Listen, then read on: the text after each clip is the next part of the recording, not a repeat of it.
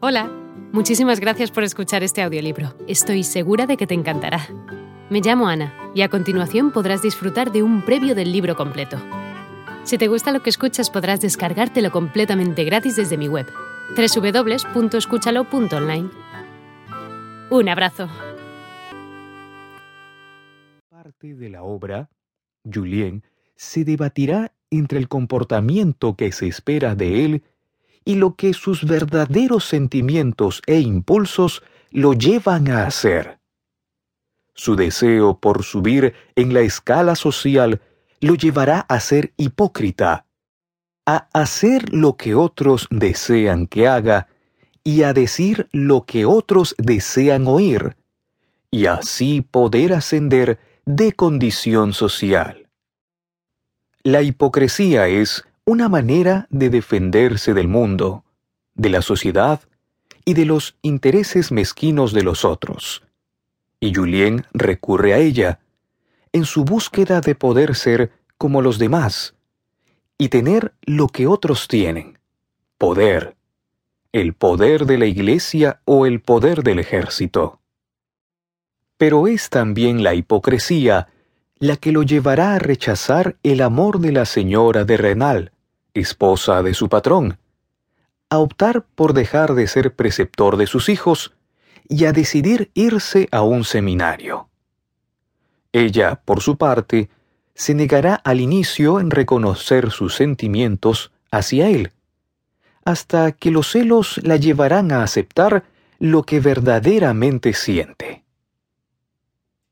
En la obra, los personajes piensan de una manera y actúan de otra son muy conscientes de la necesidad de desempeñar un papel a fin de obtener la aprobación de los que les rodean y de poder lograr su única ambición, subir en la escala social, aún sacrificando y escondiendo sus verdaderos sentimientos, como en el caso de Matilde, que desdeña a Juliet por ser de origen humilde. La palabra hipocresía puede ser entendida como la palabra clave en una novela donde las locuciones de los personajes y sus pensamientos más íntimos están, con mucha frecuencia, en contradicción.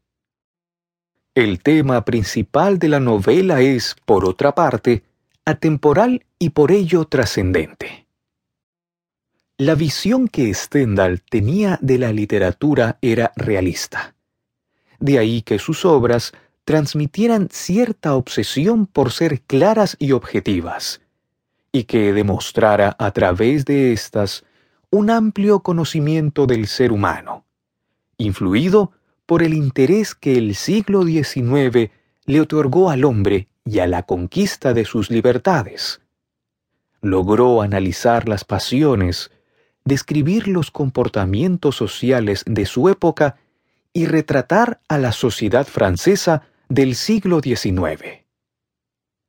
Posiblemente, Stendhal escribió Rojo y Negro, llevado por la motivación de hacer un retrato y una crítica de la sociedad francesa durante el periodo de la Restauración Borbónica, época que le tocó vivir y que se caracterizó por una aguda reacción conservadora y el restablecimiento de la monarquía y la Iglesia católica como poderes políticos en Francia.